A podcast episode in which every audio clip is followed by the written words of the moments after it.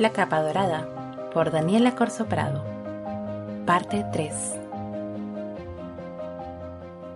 Ya enterada la hechicera del delito de la niña, piensa en el peor castigo para ella, la ejecución. Está por dar dictada la sentencia cuando la madre de la niña aparece en la sala, corre a abrazar a su hija y se enfrenta a su antigua aliada.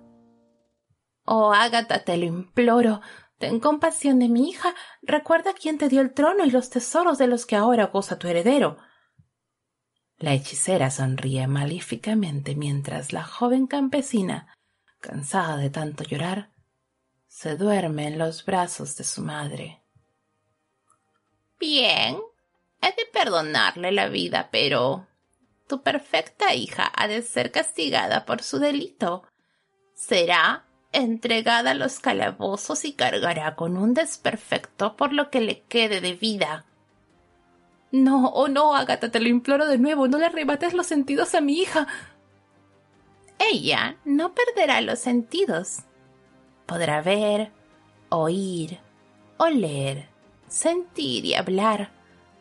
Pero a diferencia de tus hijos, ciego y mudo, si cierra los ojos o deja de cantar, alguien en el reino morirá. Aquel sería el triste destino que le esperaría a la princesa, y arrojada a los calabozos, sufriría día tras día por el encanto de la malvada hechicera. La leyenda decía, existió una vez un reino que poseía dos tesoros. El primero era la princesa Heredat, hija de los reyes más Fausto y Melena, quien yacía dormida en la torre más alta, sin esperanza de ser despertada. Y el segundo, nadie en el reino lo conocía. Quien hallara ambos tesoros sería indestructible.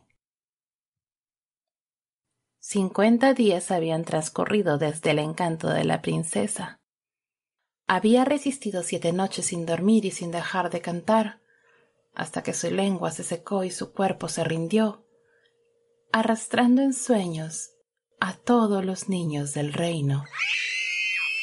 Cada noche se escuchaban los llantos de las madres por sus hijos muertos.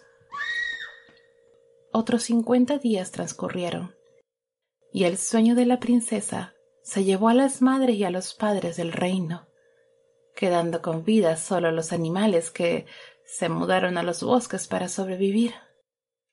Herejía era ahora un reino abandonado, gobernado por una malvada hechicera y un ególatra príncipe, a los que nadie se atrevían a enfrentar.